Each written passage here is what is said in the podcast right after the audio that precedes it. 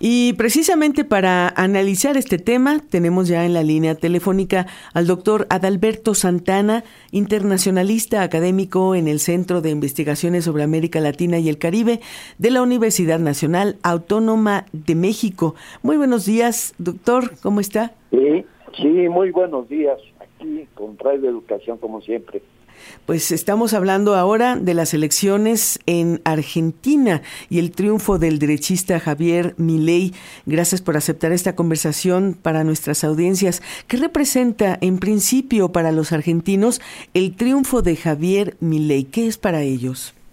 Bueno, pues si dijéramos que propiamente lo que ha lo que ha pasado, que la mayoría de los argentinos votaron el, el candidato de las derechas y de la derecha, no nada más porque él tiene una actitud ultra derechista, sino porque las distintas derechas, como la que representa Macri o la otra candidata que lo fue en la primera vuelta Bullrich, sumaron fuerzas y llevaron entonces a la presidencia a ganar el triunfo electoral precisamente a mi ley, lo cual representa pues a distintos grupos y clases sociales mientras que el peronismo, que tradicionalmente tenía a las clases populares, pues perdió a un gran segmento de esas clases que se sumó básicamente en razón del descontento que hay en el país, la superinflación que se padece, la constante devaluación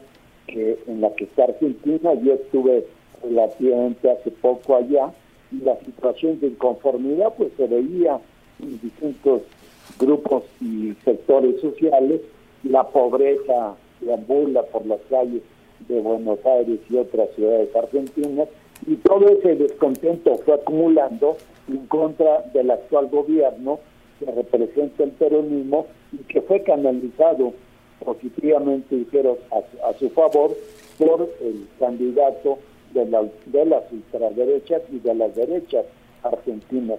Para mí eso explicaría la llegada de Milei a la presidencia, como también lo fue en su momento dado, por ejemplo, el triunfo de Bolsonaro en Brasil. Claro que cuatro años después se revirtió con el triunfo de Lula. Puede pasar algo semejante en Argentina y lo veremos dentro de cuatro años. Y eso al interior de Argentina. ¿Y para el exterior? Para América Latina, para todos los que nos decimos hermanos, porque compartimos mucho en común. ¿Cómo va a impactar la victoria de la ultraderecha argentina? Bueno, de hecho ya ha impactado los triunfos de la derecha, los más recientes elecciones, por ejemplo, la de Ecuador y la de Argentina, pues ganan los sectores de derecha. Quizá en el caso ecuatoriano fue mucho más corta la diferencia la candidata Isabel González ganó la primera vuelta, pero en la segunda perdió por un pequeño margen. En el caso de Argentina es mucho más amplio.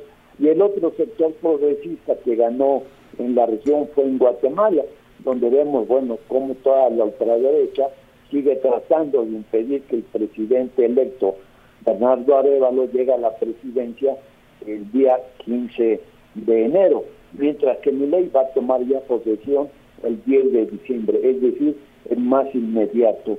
Y evidentemente lo que vemos en la región latinoamericana es que por un lado avanzan las izquierdas, o la centro izquierda mejor dicho, y por otro lado avanzan también las derechas.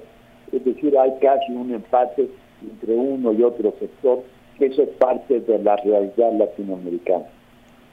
Doctor Adalberto Santana, le agradecemos mucho su tiempo esta mañana para darnos su punto de vista y eh, esperamos contar con, con usted, con su valiosa opinión en otro momento también. Bueno, le agradezco, muchas gracias. A usted, doctor Adalberto Santana, internacionalista académico en el Centro de Investigaciones sobre América Latina y el Caribe de la UNAM. Muchas gracias, buen día.